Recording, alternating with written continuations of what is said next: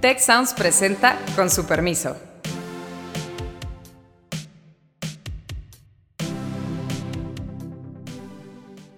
Con su permiso. El día de hoy vamos a platicar de, de un tema importantísimo para la política pública, importantísimo para la sociedad.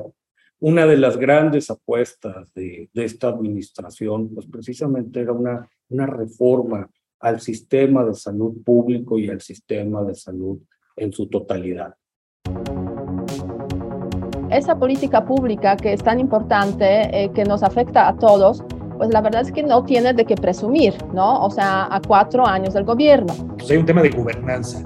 Por ejemplo, en la idea de que la COFEPRIS tiene que tener cierta independencia de las decisiones políticas, porque es un órgano técnico, pero se pasó a una subsecretaría. O sea, todo tenemos que pensar bien cómo está estructurado el sistema hay un desplome en las tasas de vacunación severísimo, que es abrirle la puerta a muchos problemas en mediano y largo plazo. Eh, termina naciendo lo que se conoce como el INSABI, no es, no es, un, nombre, no es un nombre exacto, viene una pandemia obviamente no esperada, sucede que nuestro país termina con una alta mortalidad, mucho más arriba de lo que era estadísticamente esperado. Y en ese contexto, pues bueno, se intenta una segunda reforma en el sexenio, hay un problema de presupuesto y muchas incógnitas. El día de hoy tenemos la suerte de que nos acompaña Gustavo Merino, que es profesor investigador de la Escuela de Gobierno y Transformación Pública del TEC, pero también líder de la iniciativa de política pública y salud de la misma, de, de la misma escuela y parte del Instituto for Obesity Research en el, en el TEC de Monterrey, dirigiendo la parte política pública. También está mi compañera Beata Boina de, de, este, de este podcast y creo que tenemos muchas cosas de qué hablar. Gustavo, ¿con qué arrancamos? Eh, gracias, muy bueno, Héctor. Beata, un gusto estar aquí. Gracias por la invitación. Mira, yo creo que un punto importante es el anuncio que hizo el INEGI eh, estos días, eh, en el que nos muestra que entre 2020 y marzo de 2022 tenemos un exceso de, de muertes gigantesco, eh, calculan entre 600, 678 mil a 758 mil muertes en exceso, es decir, muertes más allá de lo normal. Evidentemente esto refleja en parte el COVID y cómo se manejó el COVID, pero también refleja muertes por otras causas eh, que implican, pues, un, que no de temas que no se han atendido bien, eh, que se ha bajado la prevención, bajado los tratamientos, bajado las consultas, los diagnósticos, y pues sí es un tema bastante crítico, ¿no? Sí, completamente, Gustavo. Incluso uno, uno de los datos que, que ha flotado en las últimas semanas por cierto, no exclusivo de México, pero que tendría que preocuparnos mucho, es que cosas que ya estaban, si no superadas, al menos muy bien atendidas, tengo en la mente vacunas, hay un desplome en las tasas de vacunación severísimo, que es abrirle la puerta a muchos problemas en mediano y largo plazo. Beata.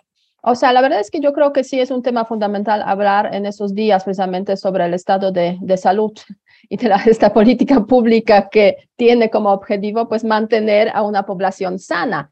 Y el dato que menciona Gustavo, exceso de la mortalidad, la verdad es que refleja que este, la población mexicana no es una población sana, una población que sufre de diferentes tipos de eh, enfermedades, siendo COVID sin ninguna duda aquí un, un, elemento importante, pero hay otros aspectos que, que preocupan mucho, ¿no? relacionados sobre todo con las enfermedades cardiovasculares, si no me equivoco, y a raíz de eh, todo el problema de, este, eh, de obesidad que vive, que vive igualmente pues gran parte de la población mexicana. Ahora bien, este, estamos a, después de cuatro años básicamente de este gobierno mexicano, justamente esta semana toca la evaluación, o sea, la presentación del informe, y me da la sensación de que esa política pública que es tan importante, eh, que nos afecta a todos, pues la verdad es que no tiene de qué presumir, ¿no? O sea, a cuatro años del gobierno. O sea, sí podríamos en su momento, hace, hace un año y medio más o menos, eh, pues eh, constatar con claridad de que sí, el gobierno pues consiguió vacunas, etcétera, etcétera. Pero la política pública de salud no es solamente conseguir vacunas contra, contra COVID, es muchísimo más y, y en ese sentido me da la sensación de que no se ha, no se ha logrado crear o hacer una política pública eh, holística, completa, que pudiera atender todos los problemas que existen, digamos, en este país en cuanto a la salud de la, de la población. No, yo, yo creo que estamos, yo creo que estamos muy lejos de eso. Mira, el, el, el país vive, vive una encrucijada. De alguna manera, y nos guste o no, se ha venido despresurizando con, con los famosos CAPS, que son estos consultorios adjuntos a las farmacias, que, que ya es todo un subsistema de salud paralelo en nuestro país. A lo mejor alguien podría ser muy cínico y decir esto es muy costo efectivo, pero, y pues un problema que he tenido oportunidad de discutir con Gustavo en más de una ocasión, esto es efectivo para trabajar enfermedades infecciosas, con otros efectos colaterales que no nos encantan. Viene la discusión que si se están recetando muchos antibióticos, que si están mal reguladas, etcétera. Pero en una población que está envejeciendo a una velocidad como la mexicana, con una transición demográfica tan acelerada que va a traer de la mano una transición epidemiológica, ¿qué tan preparados estamos para atender enfermedades crónico no transmisibles, crónico degenerativas pues la verdad es una gran incógnita. Y no hablemos de financiamiento, que espero que nos quede tiempo en el programa, donde el, asunto pinta trágico. Gustavo. Mira, yo creo que un, indicador muy importante de la gravedad del asunto y de que muestra lo lejos que estamos de Dinamarca, por así decirlo, es la, la pérdida en años de esperanza de vida. La esperanza de vida es una buena medida sobre el sistema, el estado general de la salud de las personas. Evidentemente, no es solo salud, alimentación, infraestructura que permite una vida sana, agua potable, etcétera, pero pues es muy, muy revelador, ¿no? La esperanza de vida de los mexicanos ha caído de manera significativa, de manera reciente.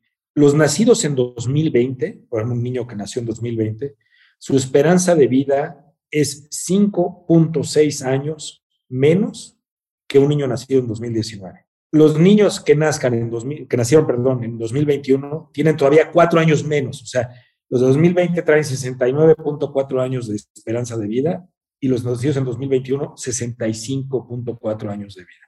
O sea, ya es, ya nos, México había ido subiendo a lo largo de décadas en, la, tasa de esperanza de vida, todavía deberíamos haber subido más, pero pues íbamos subiendo.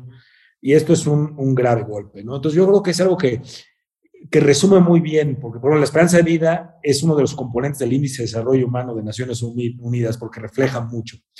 Y esto realmente es grave, ¿no? Que un niño nacido hoy tiene menos esperanza de vida y ya se acerca a países mucho más pobres que el de México. Entonces, eh, sí hay un problema grave, eh, muy grave. Por ejemplo, hablabas de vacunas hace rato. Yo quería comentarles un dato, ¿no? La vacuna es, es quizá la forma de prevención más importante en materia de salud, ¿no? Eh, y México tenía buen récord en eso, ¿no? Teníamos tasas de, cobertura del 85%, por ejemplo, de, de, las cuatro vacunas que tienen que llevar los menores de dos años, teníamos 85% en 2006, 35% ya había caído a 35% en 2018, pero ahorita estamos igual, no ha aumentado, o sea, 36%. Y es un, y es un tema bien importante importante la vacuna, ¿no? Este, por ejemplo, dos terceras partes de la población menor de dos años no tiene vacuna. Eh, por ejemplo, en el caso de tuberculosis meningea, este, es una enfermedad que deja secuelas neurológicas y tiene una alta mortalidad. Se puede prevenir con una vacuna BCG, pero está en desabasto, ¿no? Entonces, México ya tenía la capacidad de vacunar a la gran mayoría de nuestros niños y jóvenes. Pues ya se está dejando de hacer. Entonces, eh, no es solo la atención al COVID, es lo que se dejó de hacer en otros ámbitos. Eh, y por ahí tengo más ejemplos también. No, claro. Ahora, yo creo que, yo creo que tenemos que discutir la, la, segunda, la segunda apuesta de este gobierno. A ver, al sistema, insisto, no es un nombre, pero que se le conoce como INSABI, que era más esta cámara de compensación, etcétera, pues fue un intento fallido, nace sin presupuesto, se pellizcan algunos recursos de donde es posible, pero finalmente pues había mucha, mucha desatención. Pueden decir que, que, pues la pandemia fue un evento, fue un evento insólito. Obviamente, pues hay otras cosas que tendrían que aclararse llegado el momento y buscado responsables. Nace este nuevo subsistema y no teníamos ni reglas de operación y se tardaron varios meses en presentarlas. Pero a mí me llama mucho la atención, Beata, que hay aquí una segunda apuesta del gobierno. Tiene mucho de ironía porque el diseño se parece más a la idea que el presidente López Obrador manejaba originalmente, crear un piso de servicios de salud basados en bienestar. Entonces se dice, ahora bienestar viene con todo, es nuestra apuesta para desarrollar un sistema universal de salud. ¿Cómo lo ves? No, mira, o sea, la verdad es que qué bien que hay propuestas. El problema es que esas propuestas pues aparecen cada, eh, cada tres años, eh, supuestamente se implementan y al final resulta que no funcionan. Entonces, yo creo que en ese sentido, la verdad es que sí me preocupa mucho y, creo que es un fallo muy, muy grave de este gobierno en ese sentido de que el gobierno llegó con la idea de destruir todo lo anterior en cuanto al sistema de salud, las bases de ese sistema de salud, proponiendo nuevos esquemas que no se han logrado implementar bien. Y a eso pues se suman obviamente nuevas propuestas que tampoco va a tener la capacidad de implementar bien. Y, a raíz de eso, lo que comentaba Gustavo sobre las vacunas, faltan vacunas, ¿no? No, no es solamente tema de COVID, son temas de muchos otros ámbitos, aspectos relacionados con vacunas, con medicamentos. En cuatro años, el gobierno mexicano no logró crear un sistema que fuera eficaz en cuanto a la eh, importación, a la llegada de los medicamentos de las vacunas a México. ¿Por qué no lo logró? Porque yo me acuerdo que cuando empezó este gobierno en 2019, eh, primero lo que se hizo es básicamente bombardear este, todo el sistema relacionado con COFEPRIS, registros de medicamentos y impedir la llegada de, o sea, nuevos medicamentos o eh, no dar permisos para la llegada de nuevos medicamentos. Empezaron nuevas licitaciones, digamos, nuevos sistemas de licitaciones que se han estado implementando básicamente eh, cada año un nuevo, una nueva propuesta en cuanto a las licitaciones. Y seguimos después del cuarto año con esos eh, escasez de medicamentos, eh, falta de medicamentos. Muchos podrían decir, no, es que los demás han bloqueado, digamos, sus espacios, sus territorios para mantener en sus espacios los medicamentos y por eso no es posible importarlos o no es posible, digamos, ese comercio que ahí hay un problema de medicamentos muy serio, claro. Ahora, Gustavo, a ver, en todo este nuevo sistema, el rol de los gobiernos subnacionales, ¿cómo lo ves? Eh, eh, el rol es muy importante. Mira, tenemos que entender, uno de los temas que venimos acarreando desde siempre en nuestro sistema de salud es que es un sistema fragmentado. Tenemos la provisión por parte del gobierno federal, la Secretaría de Salud, la que proveen los gobiernos nacionales, los estados, eh, típicamente a población abierta, la que los que están cubiertos por seguridad social, IMSISTE o ISFAM, y pues los que se atienden en el sector privado, ¿no? Eh, nunca se ha resuelto ese tema y Creo que el propósito correcto era avanzar hacia un sistema de seguridad, digo, de no seguridad, de protección social universal, que todo es una cobertura universal de los servicios, ese es el, el espíritu que decía el presidente, y está bien. Pero el problema es que no ha, no ha habido un plan adecuado para eso. O sea, se destruyó, o sea, Pero perdón que te interrumpa, ¿tú te imaginas este sistema universal de salud mexicano definitivamente como federal? No, yo lo que creo es que si hay un rol en un país tan grande como México, sí debe haber un rol para, importante para los gobiernos nacionales. Eh, eh, ¿Por qué? Porque es hasta una cuestión práctica de, cómo dar los servicios. Pero tienes que tener, o sea, tienes que tener un sistema bien articulado. El problema es que mantenemos la fragmentación, no se articula bien y los cambios que hubo, por ejemplo, con la creación del ISAB y luego el Bienestar y ahora este nuevo mecanismo que se anunció y que no sabemos bien en qué consiste, eh, no está claro cuál es el rol de los estados, pero ojo, los estados tienen responsabilidades en la Constitución, en sus leyes, en materia de salud. Entonces tenemos que tomarlo en cuenta y tiene sentido, porque los problemas varían de región a región, la capacidad de acción también tiene que ser rápida y eso implica rol local. Entonces, nuevamente, el, problema está en que se, se, crean los planes con el propósito bonito, correcto de universalizar, pero sin una planeación hacia cómo debe verse el sistema al final y cómo podemos llegar a él. Digo, el hecho de que tengas que cambiar tantas veces el sistema dentro de un mismo gobierno, pues refleja que no está funcionando.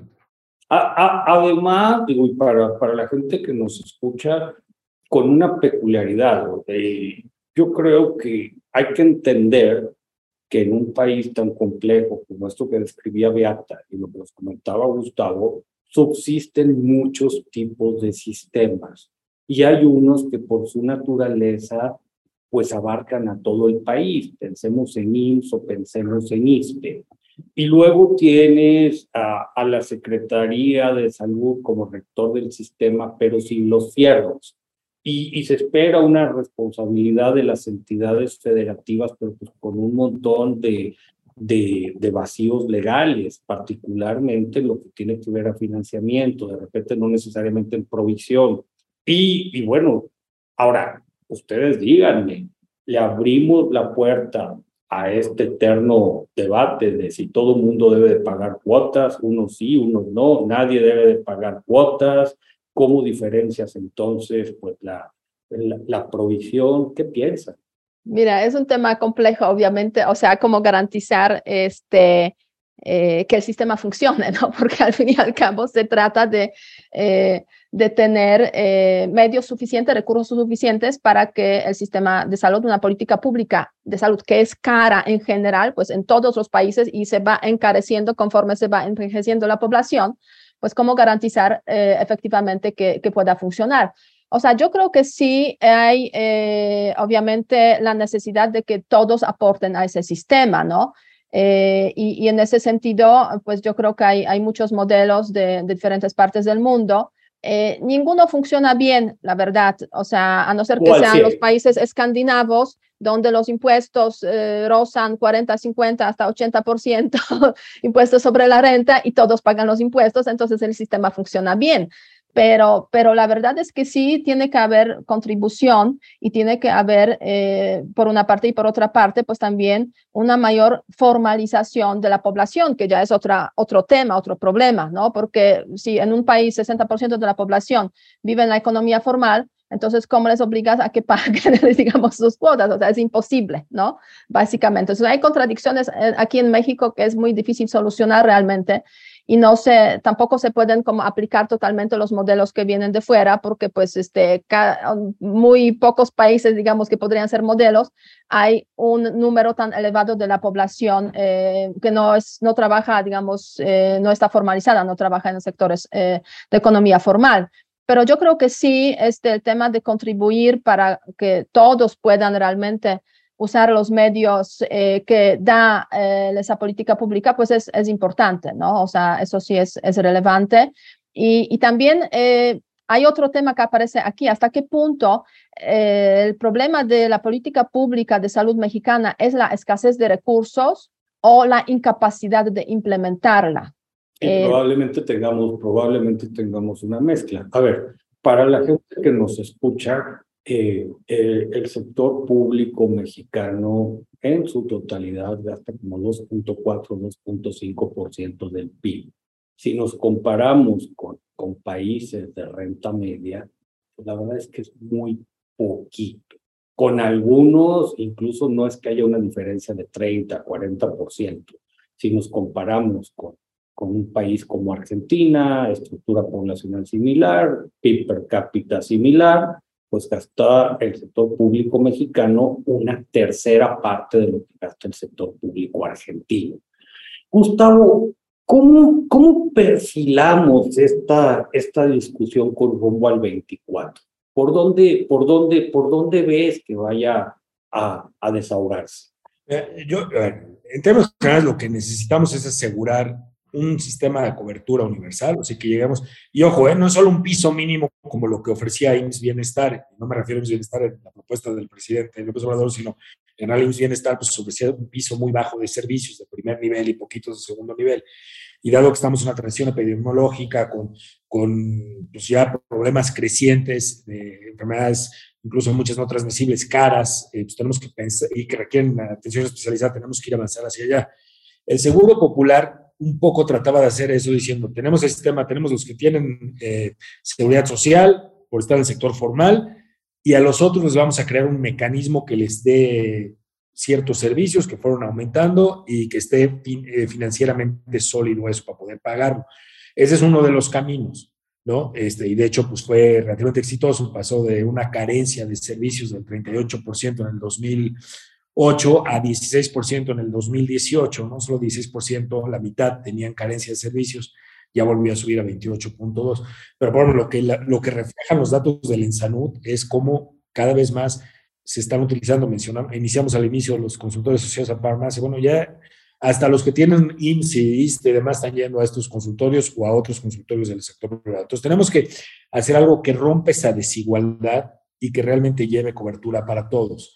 Y tiene que ser una opción de largo plazo porque tú lo sabes muy bien, Héctor, los, los, tenemos la transición epidemiológica que mencionaba Beata, pero también los costos son de muy largo plazo. O sea, tenemos que hacer las reservas que nos permitan fondear esto a largo plazo. Entonces, sí es una discusión muy amplia de hacia dónde vamos que no estamos teniendo ahorita. Y los resultados, yo digo, ya son evidentes, como inicié hablando de la caída en esperanza de vida. Este, entonces, yo pensaría que para, para el 24 el tema de salud es crucial y con evidencia, ¿no? Porque tenemos que los datos, este, ahorita sí ha habido un empobrecimiento del servicio de salud y lo muestras en todos los sentidos, acciones brutales consultas, se ha caído drásticamente la cantidad de consultas eh, de, primero, de primera vez o de seguimiento, entonces no puedes diagnosticar y cuando ya tienes los casos de enfermedades graves pues ya son mucho más caros y difíciles de atender. Este, o sea, hay, hay muchos problemas y tenemos que realmente pensar cómo resolverlos, manteniendo ese propósito que decía el presidente de cobertura universal, me parece bien, pero ahí hay varias maneras de lograrlo. A ver, casi se nos agota el tiempo, pero, pero creo que podemos estirar esto cinco minutitos. Y me parece muy interesante. Ya Beata puso sobre la mesa, a ver, un país como México va a tener que vivir esta tensión entre si tú estás hablando de seguridad social o si estás hablando de asistencia social. Hay mucha gente en la informalidad, es un debate que no vamos a poder evitar.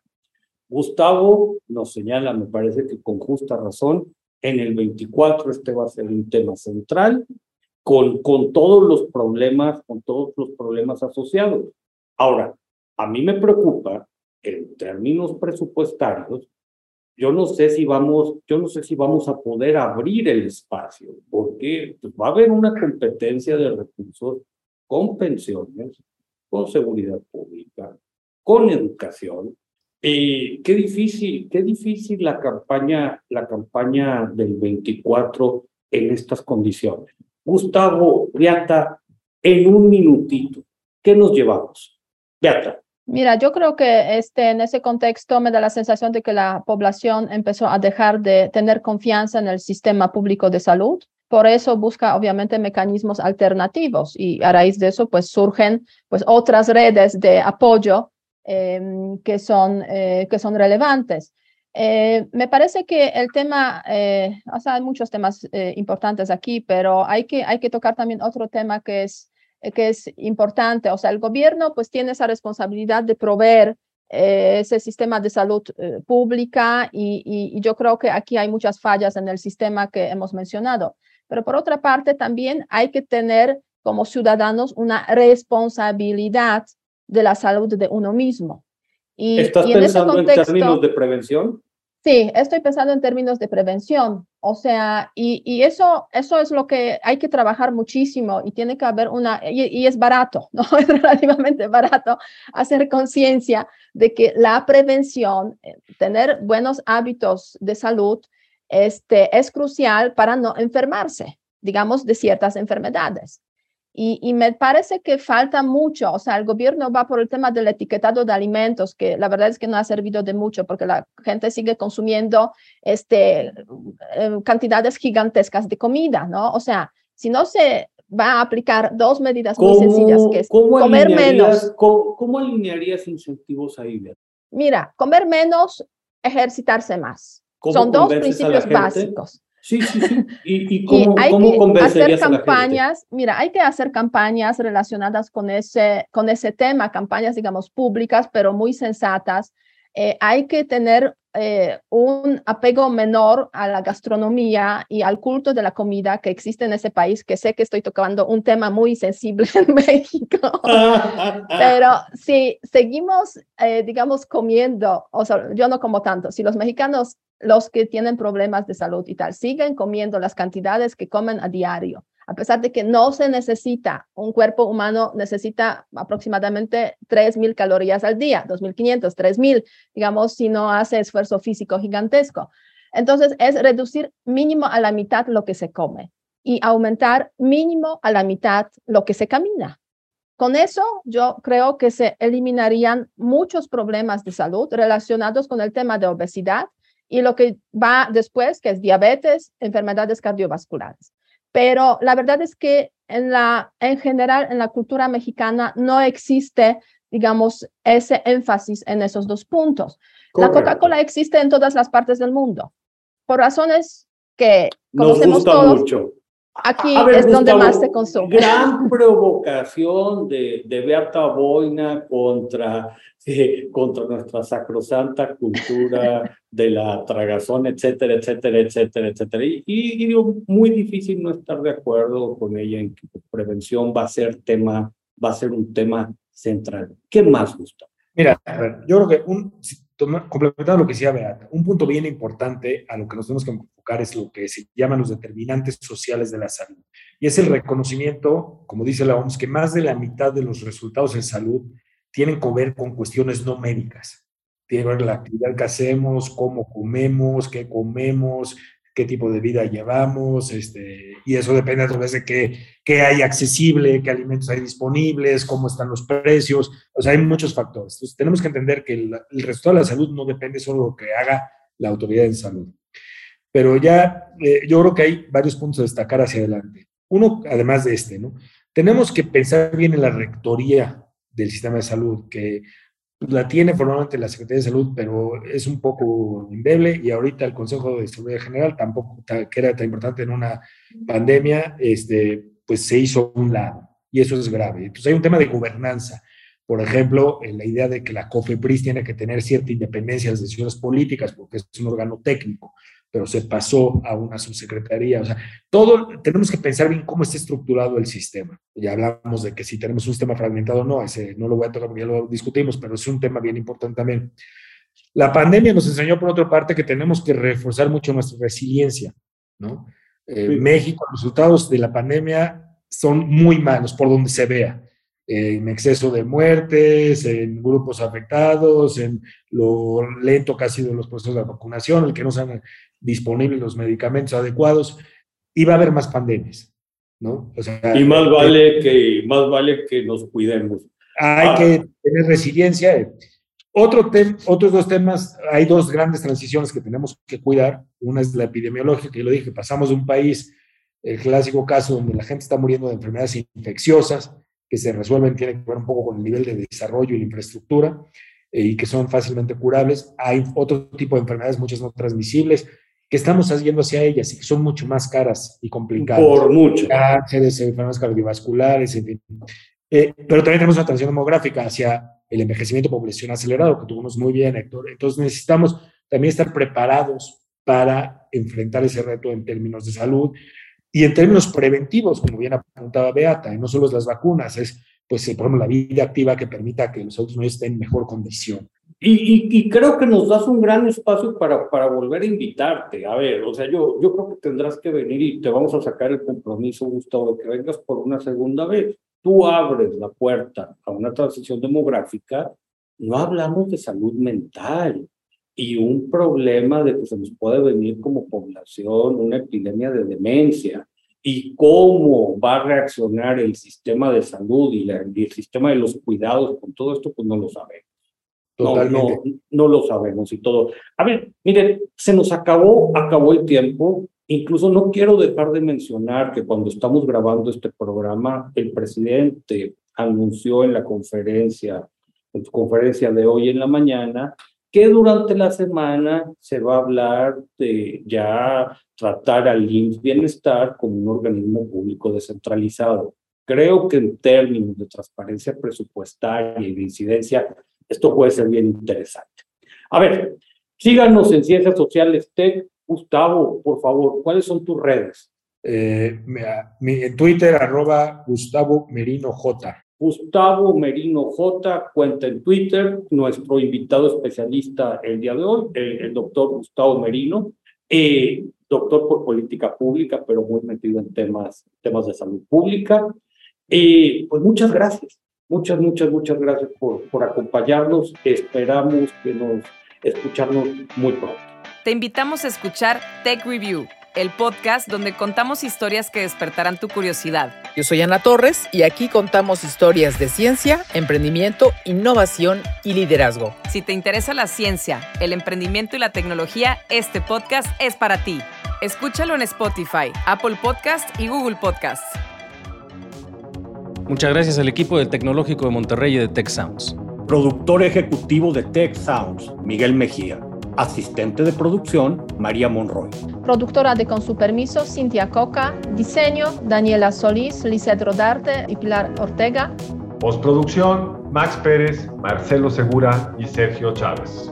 Les invitamos a escuchar el siguiente episodio de Con su permiso y el resto de programas de Tech Sounds en los canales de su preferencia.